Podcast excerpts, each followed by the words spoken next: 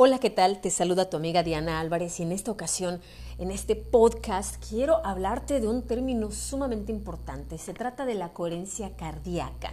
¿Y por qué quiero hablarte de este tema? Porque muchas personas me han comentado en mis redes sociales, sobre todo en TikTok, cómo se logra realmente poder vivir en un estado de armonía, en un estado en que realmente te, encuentres bienestar a pesar de las circunstancias, a pesar de las cosas o retos difíciles que puedan suceder. Y uno de los aspectos más importantes es vivir en coherencia, en coherencia con lo que sientes, piensas y haces. El ser humano busca de manera natural esta coherencia porque cuando no la encuentra, eh, lo opuesto a crear es destruir y es lo que sucede cuando una persona no está en armonía. Pero antes de hablar de aspectos mentales, creo que es fundamental hablar de un aspecto sumamente importante que es la coherencia cardíaca. Esto es un término relativamente nuevo, sin embargo, una vez que lo conoces y profundizas en él, realmente te vuelves una apasionada del tema porque quieres tener esta coherencia cardíaca por los beneficios, enormes beneficios que trae a tu vida.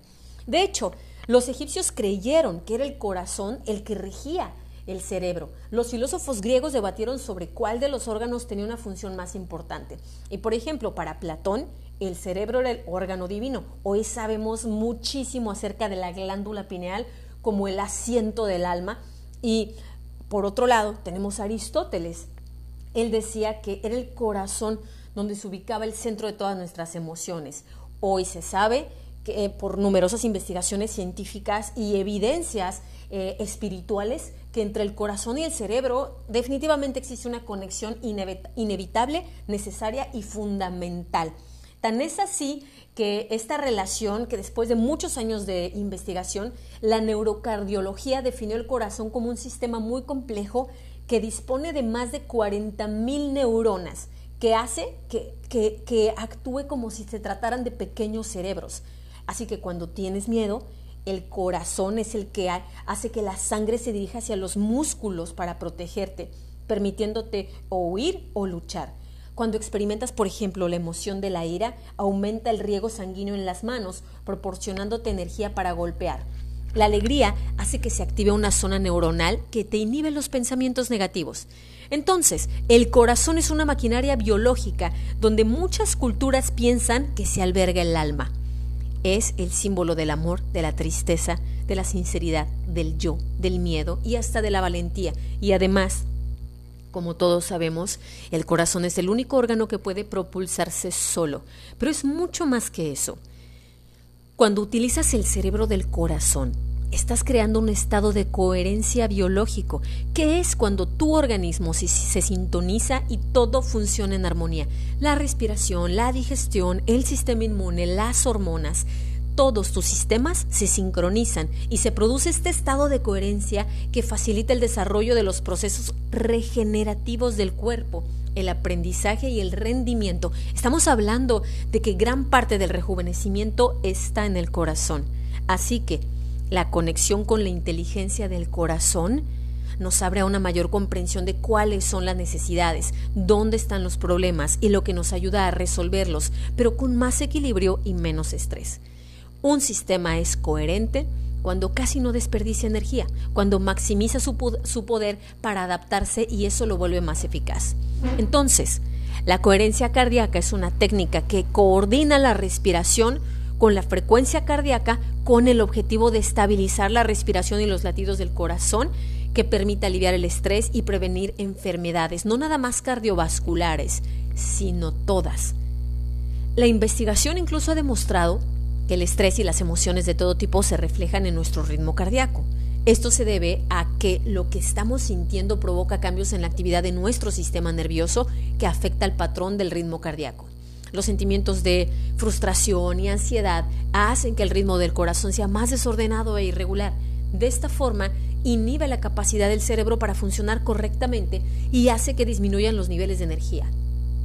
Otros sentimientos, como el amor, generan un patrón de ritmo suave que hace que exista un mejor funcionamiento en el organismo.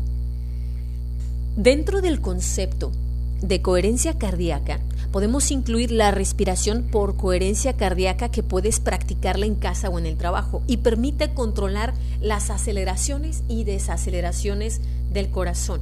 Se trata de inspirar y expirar lentamente de forma voluntaria para sincronizar la respiración con el ritmo del corazón. Gracias a esta sincronización se llega a una coherencia. Y cuando el, cuando el ritmo cardíaco es incoherente, provoca que nuestra fisiología se vea alterada. Así que hay numerosas investigaciones que indican que la respiración de seis veces por minuto es la ideal para conseguir mejores resultados de coherencia. Así que bueno, aquí va el ejercicio. Paso número uno. Utiliza de 10 a 15 minutos al día para concentrarte en tu respiración.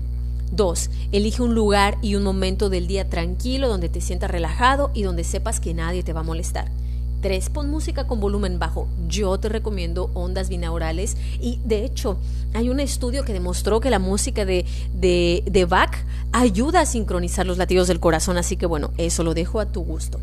4. Siéntate en una silla, pon postura cómoda y con la espalda erguida, pero sin tensión en manos ni músculos.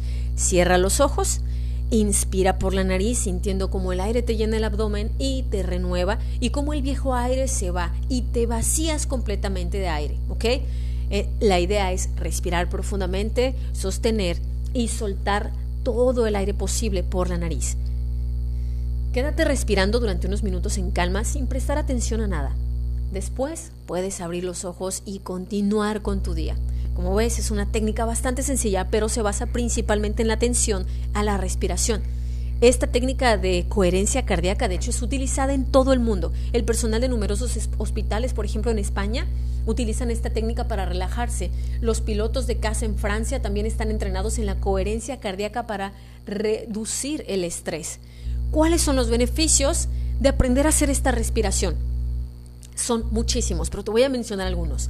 Reduces la ansiedad, se reduce la agresividad, aumento de la satisfacción, reduce migrañas, eh, se regula la presión arterial, potencia el sistema inmune, ayuda a desarrollar la intuición, que la intuición es la inteligencia del corazón, incrementa los niveles de energía, mejora la capacidad de aprendizaje, aumenta la concentración, favorece la salud eh, del diabetes, por ejemplo, en los dos tipos y ayuda a disminuir niveles de colesterol. Así es de impresionante el poder de la coherencia cardíaca. Así que bueno, espero que practiques estos ejercicios.